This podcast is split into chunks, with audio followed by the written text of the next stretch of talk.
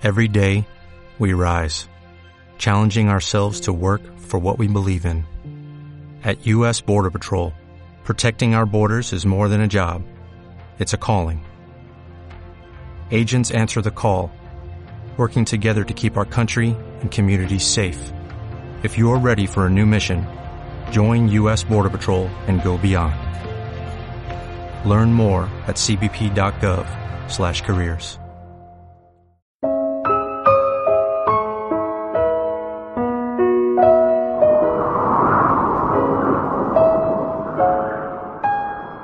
En aquel tiempo dijo Jesús a los fariseos, yo me voy y me buscaréis y moriréis por vuestro pecado.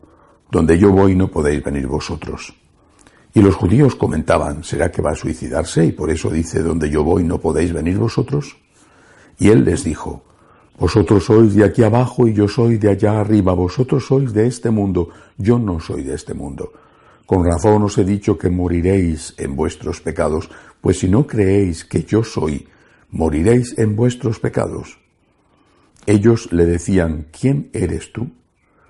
Jesús les contestó, lo que os estoy diciendo desde el principio. Podría decir y condenar muchas cosas en vosotros, pero el que me ha enviado es veraz, y yo comunico al mundo lo que he aprendido de él. Ellos no comprendieron que les hablaba del Padre. Y entonces dijo Jesús, cuando levantéis en alto al Hijo del Hombre, sabréis que yo soy y que no hago nada por mi cuenta, sino que hablo como el Padre me ha enseñado. El que me envió está conmigo, no me ha dejado solo, porque yo hago siempre lo que le agrada. Cuando les exponía esto, muchos creyeron en él. Palabra del Señor. Esta frase de Jesús impresiona, porque en aquel momento ellos no tenían forma de saber a qué se refería, pero nosotros sí, y ciertamente vemos no solamente la razón que tenía Jesús, siempre tenía y tiene razón, sino la profundidad de sus palabras. Cuando levantéis en alto al Hijo del Hombre, sabréis que yo soy. Cuando levantéis en alto no es cuando Él sea eh, glorificado, que lo será, si Dios quiere, al fin del mundo, eh, sin ninguna duda, sino cuando levantéis en alto se refería a la cruz. Y sin embargo, cuando está en la cruz, no parece ser el yo soy, no parece ser Dios.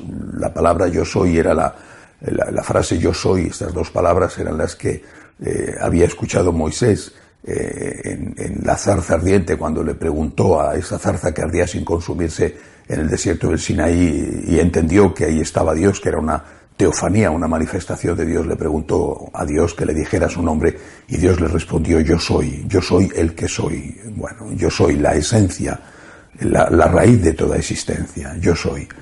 Jesús está refiriéndose a eso y por supuesto los judíos lo sabían. Cuando me crucifiquéis, sabréis que yo soy Dios. Y, repito, cuando le crucificaron lo que vieron era a un hombre a un hombre destruido, a un hombre abandonado, incluso abandonado por el propio Dios, aparentemente, como, como el mismo Jesús dice, Dios mío, ¿por qué me has abandonado?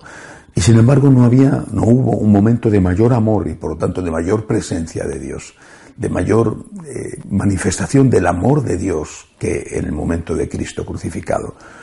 Ciertamente si Cristo hubiera muerto y no hubiera pasado nada más, ninguno de nosotros estaría aquí, es decir, la Iglesia no existiría. El pequeñísimo grupo a que había quedado reducida la comunidad que seguía a Jesús se habría disuelto, habría desaparecido no habrían durado nada, ni, ni, unos días siquiera. Aquellos dos discípulos de Maús eran una prueba de que todos se hubieran ido marchando para esconderse lo más lejos posible de Jerusalén. Pero Cristo resucitó. Resucitó y nos confirmó que Él es Dios, que sus enseñanzas son enseñanzas divinas. Pero es en la cruz donde Cristo se nos muestra en la plenitud de su amor. Hasta ese punto nos amó. No en vano él había dicho en la noche del jueves santo, nadie tiene mayor amor que el que da la vida por sus amigos. Y ese fue el momento en que dio la vida. Ahora, ¿qué tenemos que hacer nosotros? Pues mm, volver cada día continuamente a contemplarle crucificado.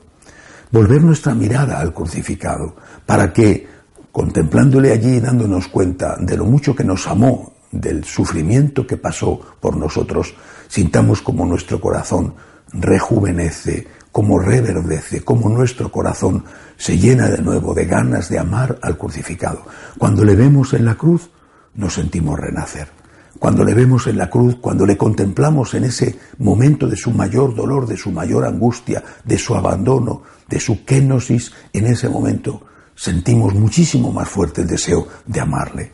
Es su amor el que provoca en nosotros una respuesta de amor, porque Él nos ha amado primero hasta ese límite, hasta ese extremo, hasta dar la vida. Es por eso por lo que nosotros debemos y queremos responderle con amor. Cuando tengas dudas, cuando no estés seguro de que Dios existe o de que Dios te ama, cuando te van mal las cosas en la vida, cuando te haces tantas preguntas que no tienen respuesta, Mira a Cristo y a Cristo crucificado, mírale en la cruz. Contempla sus heridas, contempla su angustia, lee en el Evangelio las palabras que estando en ese extraordinario púlpito pronunció.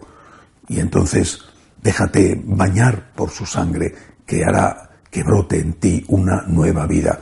Tienes dudas, tienes preguntas. Él tuvo todas las dudas del mundo y se hizo la pregunta esencial. ¿Dónde está Dios en este momento? Y sin embargo, dio también la respuesta esencial. En tus manos encomiendo mi espíritu. Señor, yo me fío de ti. Yo, Señor, me fío de ti crucificado. Y porque me he fiado de ti crucificado, gozo de ti resucitado. Que así sea.